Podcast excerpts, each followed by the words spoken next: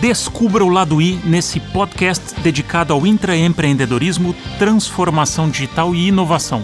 A conversa aqui será sempre autêntica, com pessoas incríveis, contando suas histórias inspiradoras, seus tropeços, aprendizados e muito mais.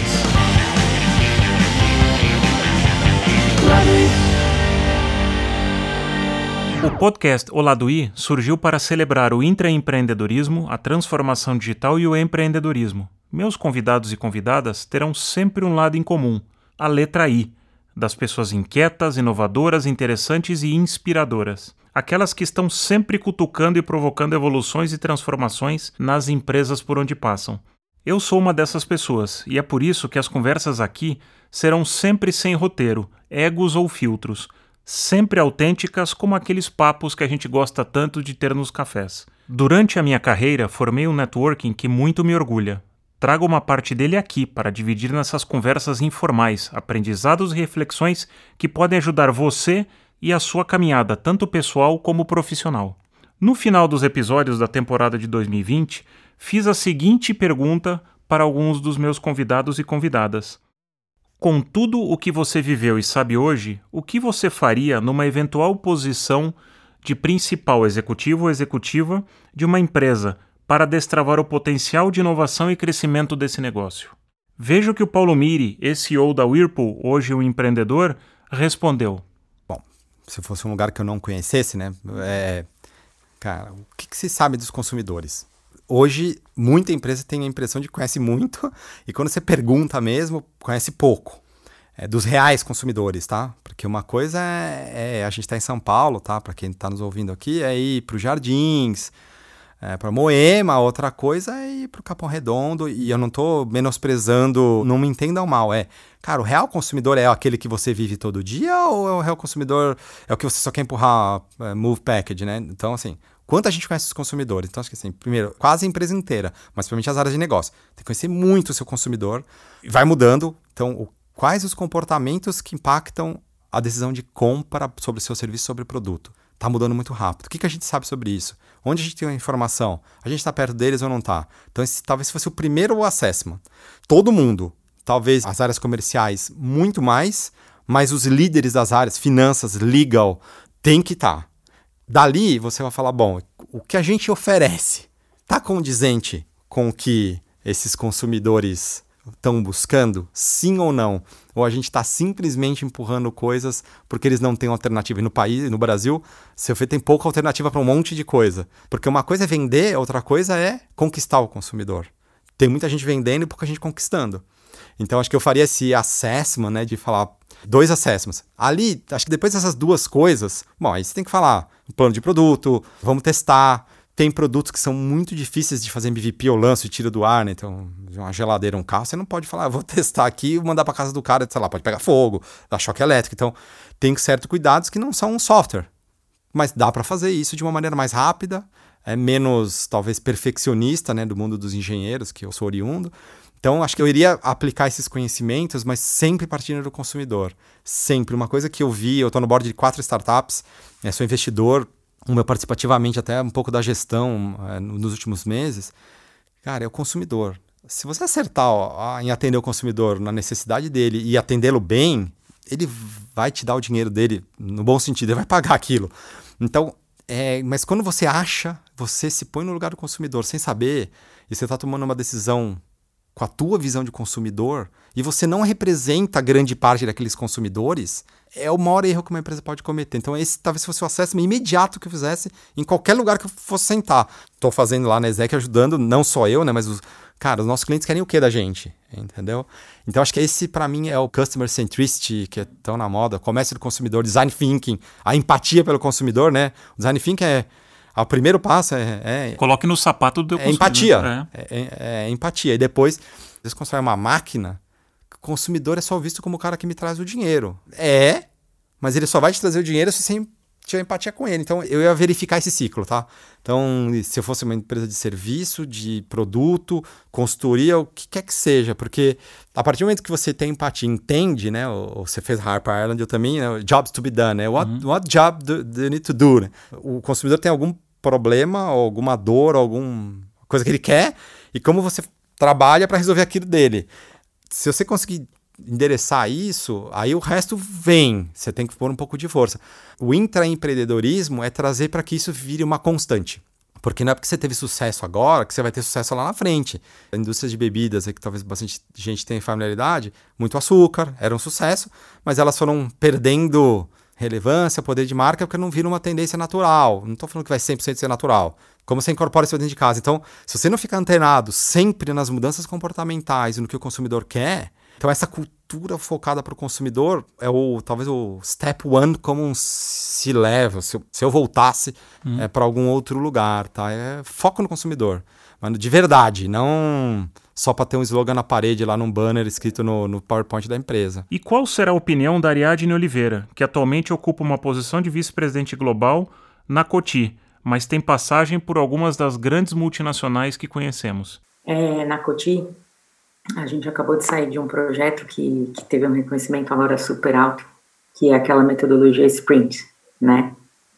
E eram 40 pessoas no projeto, depois na apresentação final para CMO foram só 10 pessoas. É, você tem ali 40 experts, né, cada um na sua função, trabalhando 20 horas por semana, 5 dias por semana, durante duas semanas, então 40 horas totais de projeto, para começar e terminar, desde zero no começo até a apresentação final para CMO no final, que foi ontem.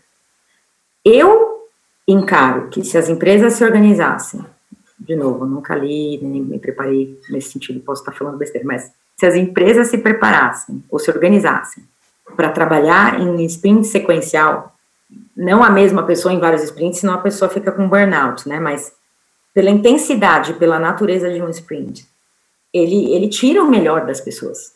E as pessoas não sentem aquela pressão de porque está naquele cargo rígido, se ela falar XYZ, ela se compromete.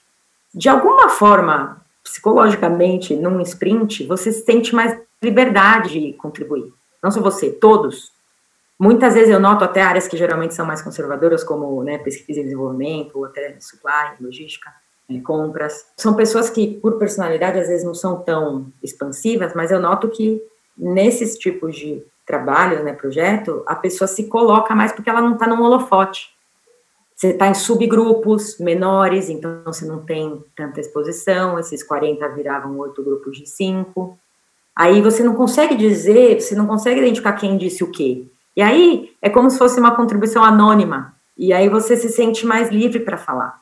Eu acho que o peso de um cargo e o peso de um nome e o peso de ah, ela é responsável de isso te prejudica ou prejudica as pessoas que queiram falar, elas ficam sentindo, ah, mas e se eu falar isso, eu vou ser interpretada dessa forma, pessoa X vai saber que eu falei isso, entendeu? Então, eu acho que um conselho, talvez, é, seria organizar mais projetos dessa maneira, nunca vão ser todos, as pessoas sempre vão ter cargos e tal, mas será que isso é a maneira melhor, né, da gente se organizar? Porque quando você dá muito poder, de uma forma você limita, né, você limita a contribuição das pessoas. Você já notou as reuniões? Ah, quando tem um escalão acima de liderança, muda a reunião, todo mundo fica quieto. A pessoa sai da sala, as contribuições vêm. É quando eu chamo que o líder atrapalha, né? Porque o líder ele está presente, daí ele ele imprime uma pressão.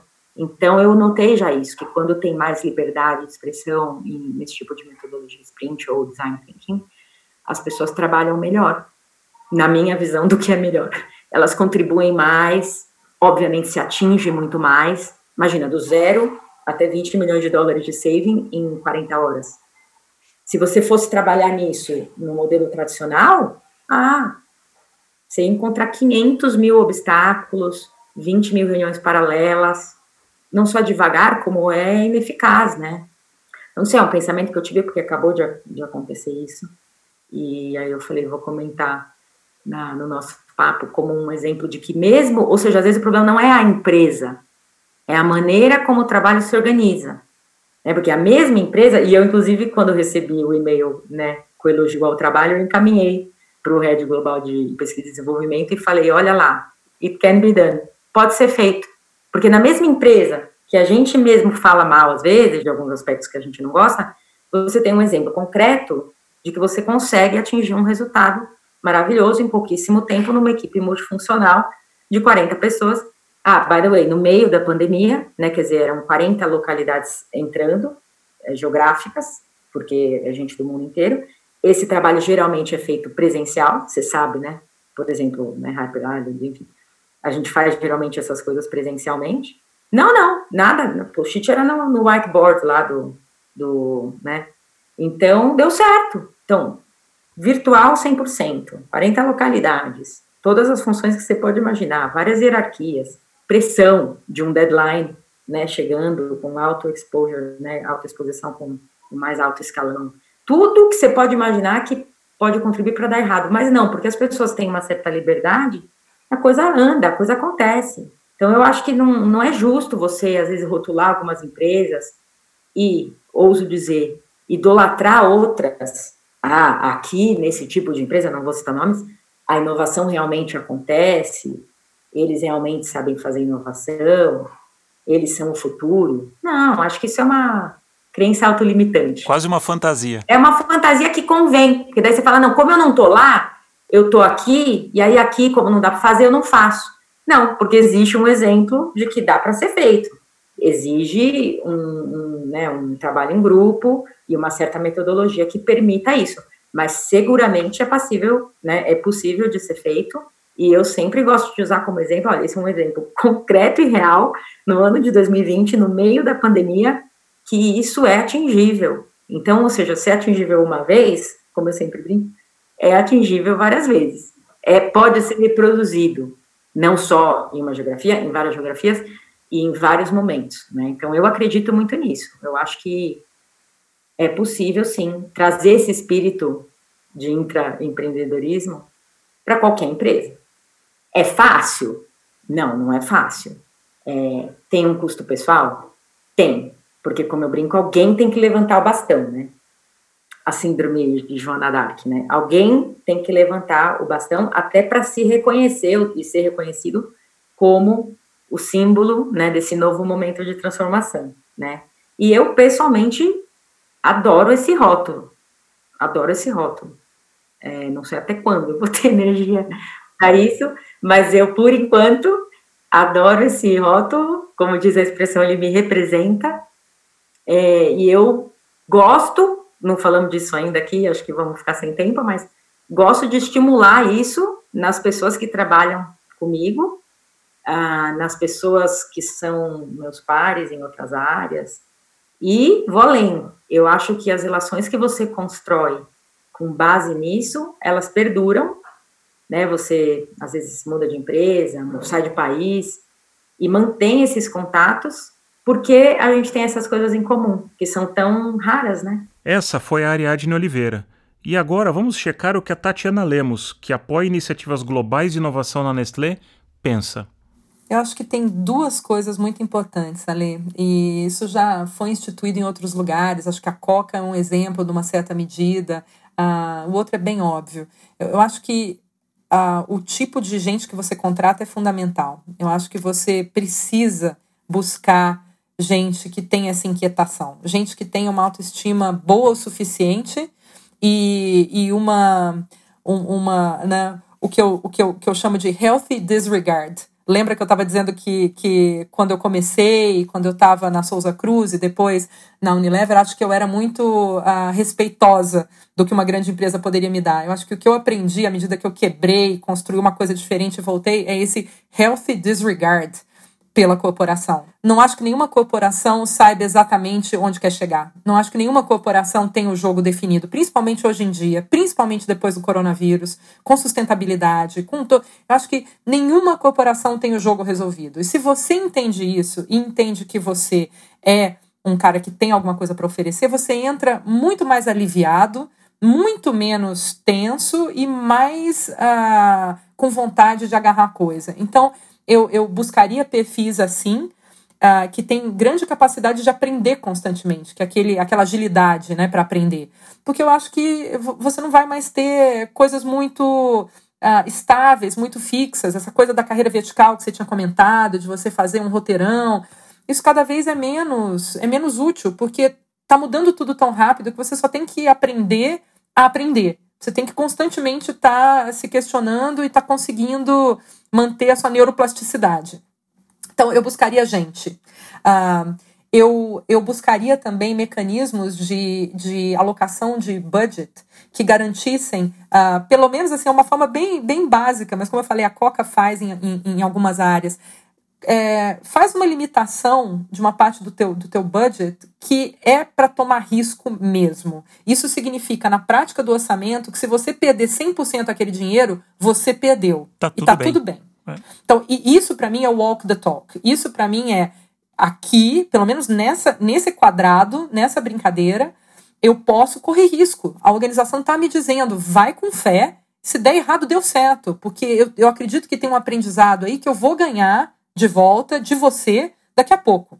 Então, vamos, vamos colocar. Eu, eu colocaria isso em comunicação, que é o que a Coca faz. Tem aqueles 10% do budget que é realmente para as coisas mais malucas que você quiser. Eu colocaria isso em inovação, que eu acho que é o que a gente faz na aceleradora hoje.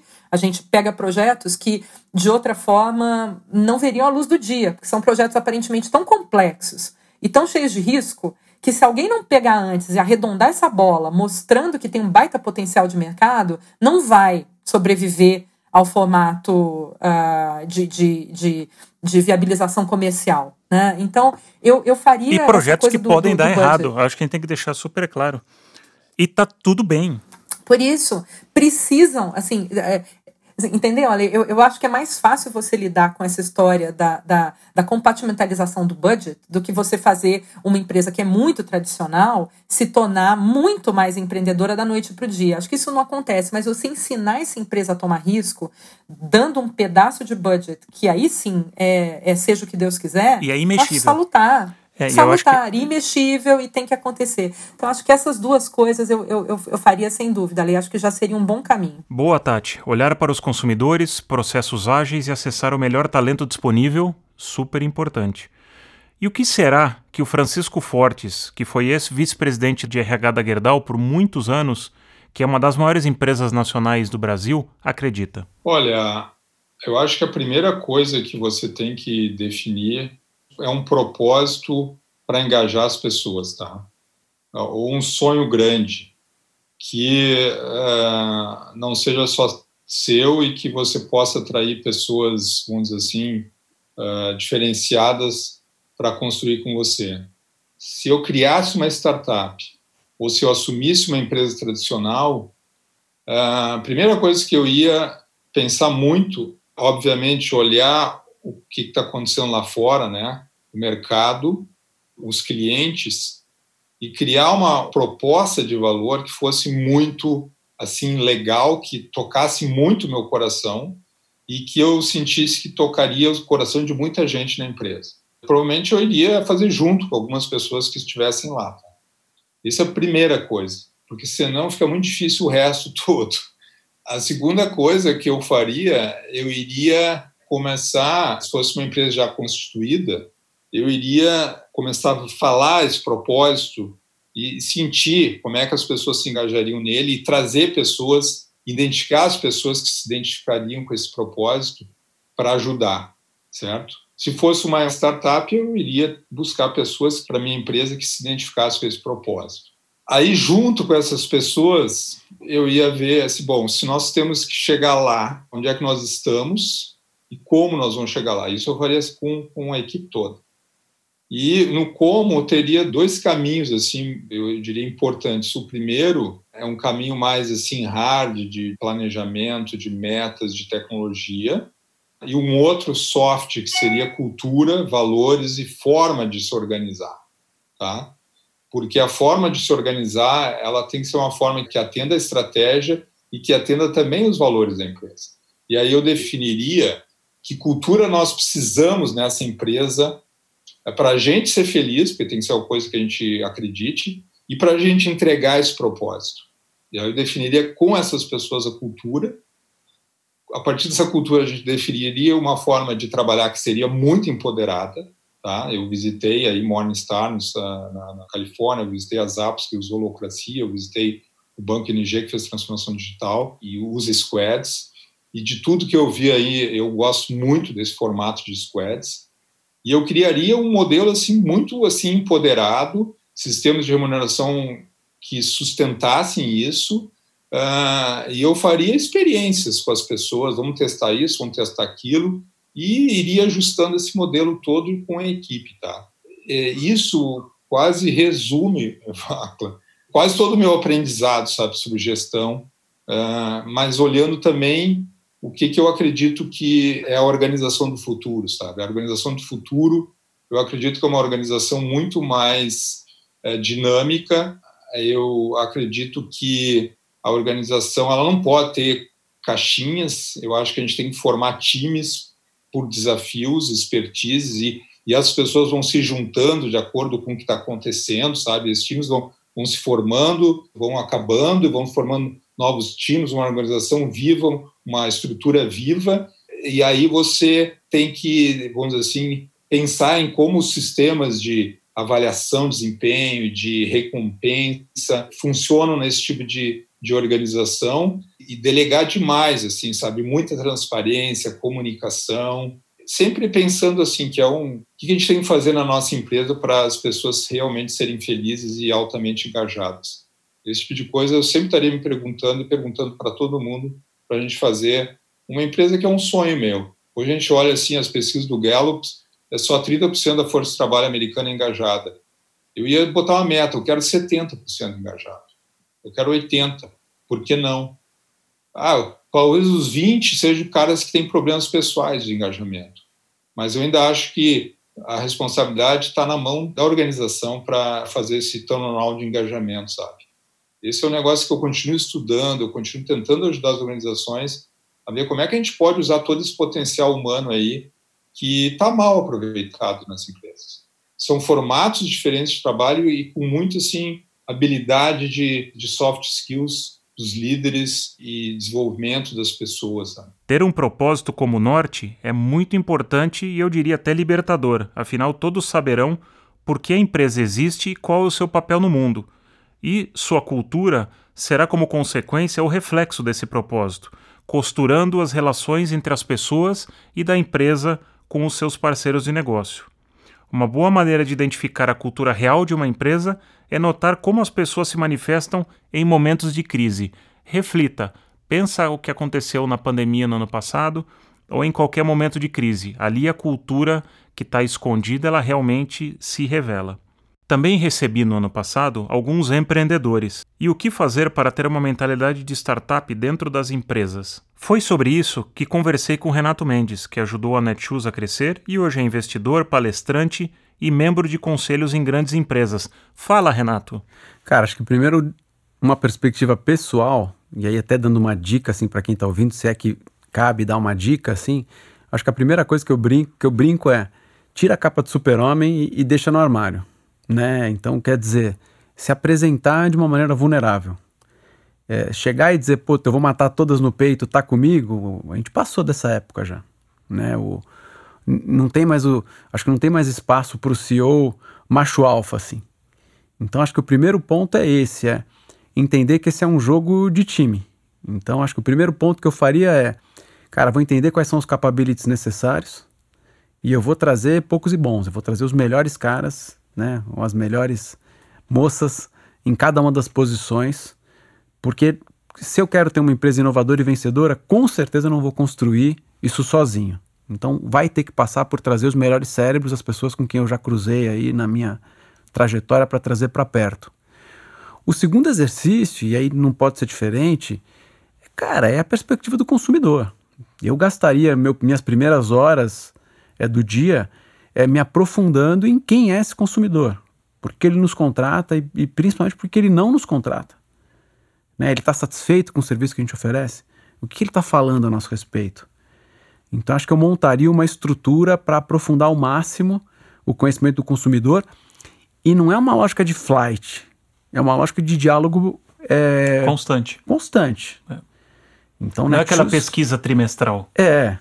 Netshoes tinha isso, tinha desde enquete no site no carrinho, é, é, mapa de calor, café da manhã olho no olho com o cliente todo mês, tudo isso roda o tempo inteiro, né?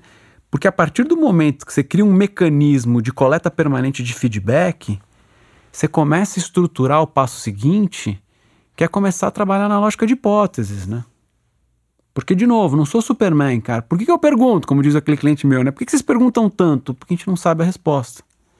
Então, o se colocar como tirar a capa do Superman, montar uma estrutura de coleta de, de insights permanente, passa por essa premissa de co-criar, pela premissa de eu não saber o caminho, pela premissa de que nós vamos descobrir o caminho junto dos clientes. Então, para mim, o básico é isso, assim, sabe? É, enfim, dá para eu alongar essa resposta aqui, mas para mim, assim, o que, que, é o básico, cara? É montar um time, é, é, é vir com a premissa de aprendiz, que é um negócio novo que provavelmente eu não dominaria, trazer gente, de repente, um expert da vertical, sabe? Ah, o setor de, de, de cosméticos aqui, traz um expert da vertical, porque cada vertical tem as suas, as suas particularidades, traz a turma que a gente conhece, monta um sistema de aprofundar o conhecimento em relação ao comportamento do consumidor, cria uma lógica de coleta permanente e aí começa a pensar em pequenas melhorias. Não existe para mim transformação radical. Começa a transformar é, pequenas melhorias. Então eu identifiquei que tem um super gap entre o nosso app eh, na relação com, com, com concorrentes. Então acho que assim, faz quase que um, uma lista ali né, de tudo que você quer mexer então, olha, os clientes estão apontando isso, isso, isso, eu já percebi isso, isso, isso, a gente vai fazendo né, uma, uma lista de tudo que a gente quer mexer e depois a gente vai começar a priorizar e atacar cada um daqueles itens. Então, eu não consigo pensar em outra forma de operar. Né? É, talvez seja até pouco estratégica, mas essa é a minha lógica: é olhar o que tem de problema e corrigindo, é lista tarefas, prioriza, vai entregando ciclos curtos e vai fazendo esse negócio é, ir crescendo é, pouco a pouco. É sempre foco no pain point. Sempre a lógica de mapear a jornada e entender onde é que estão pontos de dor do consumidor para melhorar por um simples motivo. Se eu tivesse uma startup, eu atacaria esse cara assim. Né? Então, eu vejo muito assim, ah, me ajuda a montar uma startup. Eu falo, tá, qual que é o elo fraco da cadeia que só você enxergou? Né? O Thales Teixeira, que é um professor lá de Harvard, que você também conhece, que é nosso amigo, ele tem um livro bárbaro que fala disso, né? No resumo é isso identificar pontos de insatisfação do consumidor em relação à marca, esse é o, é o elo fraco da cadeia. A startup vai e quebra esse elo. Então, o que, que o Real faz quando ele cria uma célula para combater ele mesmo? Ele antecipa essa conversa. Né? Então, a minha lógica, não sei se era essa a tua pergunta, mas é um pouco o meu modus operandi assumindo uma posição como essa seria esse. E para terminar, vamos ouvir a Olga, que foi CEO da Diageo e depois fundou a Amelie, uma consultoria de desenvolvimento de novos modelos de negócios que combinam propósito, crescimento, eficiência e lucro. Olha, eu faria, sem dúvida nenhuma, a minha pauta de inclusão seria a prioridade número um em todos os aspectos, todo, todas as dimensões da inclusão, racial, de gênero, de uma maneira muito radical. Eu, e eu acho que essa é a fonte da transformação, não tenho dúvida nenhuma. É, da inovação, da inclusão no sentido mais amplo do, do mundo, enfim, acredito que isso é, é, é o que vem aí pela frente para o futuro. E aí, é, eu, o que eu faria diferente também seria desfrutar mais das pessoas e ter mais tempo para as boas conversas profundas e, e, fortes e sentir menos essa a famosa palavra do paulistano que correria, não? Hum e eu aboliria essa sensação, como assim, o objetivo seria que as pessoas não sintam isso. Tem que sentir pressão, tem que sentir que tem que entregar assim, quem que não sente, não? Porque senão você evolui com isso. Mas tem um lado assim, que essa coisa de humanizar ainda mais as coisas, eu me considero que sempre fui uma uma pessoa que olhava muito para isso, não dentro do, do ambiente corporativo também, mas acho que tem um espaço assim de expansão do ser e de, de de criar um, um, ambiente mais amoroso e mais cuidadoso que é potencializador de tudo. Eu quanto mais eu trabalho com empresas diferentes, mais eu vejo que no fundo o que importa é como as pessoas se sentem queridas e como as pessoas se sentem elas mesmas em casa, e isso que faz uh, o potencial delas uh, uh, se expandir, não e, e, dar o melhor delas e, e, elas se sentirem o melhor delas. Então eu faria mais e mais disso, dúvida. E você, o que acha? Qual a sua opinião? Acesse a página de O Lado I no Facebook ou Instagram e dê a sua opinião. Obrigado e até o próximo episódio de O Lado I. Gostou da conversa? Então escute mais episódios na sua plataforma de podcast preferida. E também siga o Laduí no Facebook, Instagram e YouTube. Obrigado e até a próxima!